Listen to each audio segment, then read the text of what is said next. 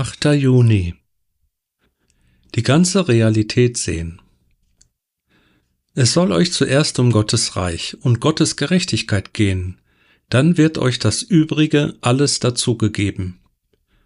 Matthäus 6, Vers 33 Oft wird mir von Gläubigen, welche die Realität der geistlichen Welt akzeptieren, folgende Frage gestellt. Wann ist ein Problem geistlich und wann ist es psychologisch oder neurologisch? Unsere Probleme sind nie nicht psychologisch.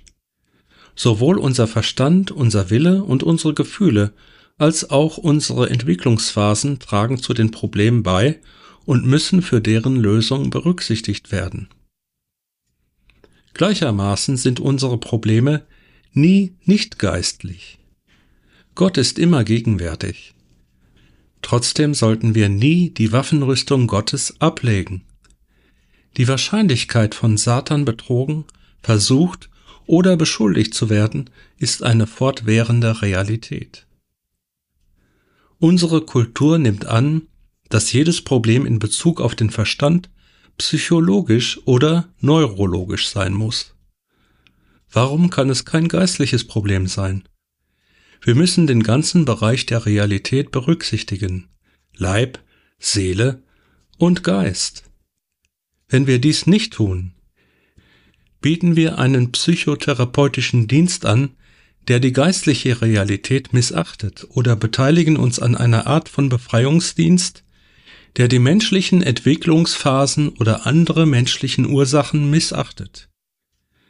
Diagnose und Lösung des Problems müssen sowohl die psychologischen als auch die geistlichen Aspekte in Betracht ziehen.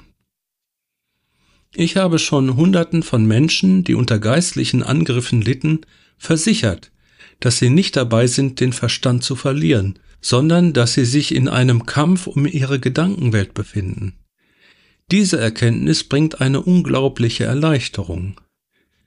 Ich bin auch der Meinung, dass einige Probleme durch ein chemisches Ungleichgewicht oder eine Drüsenfehlfunktion entstehen.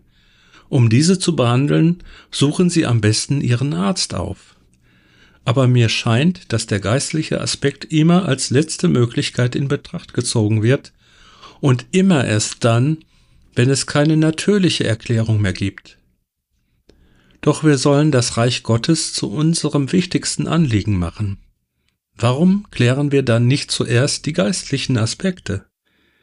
Ehrlich gesagt gehe ich jedes Problem in der Hoffnung an, dass es geistlicher Natur ist, weil ich dann aufgrund der Autorität des Wortes Gottes weiß, dass es lösbar ist.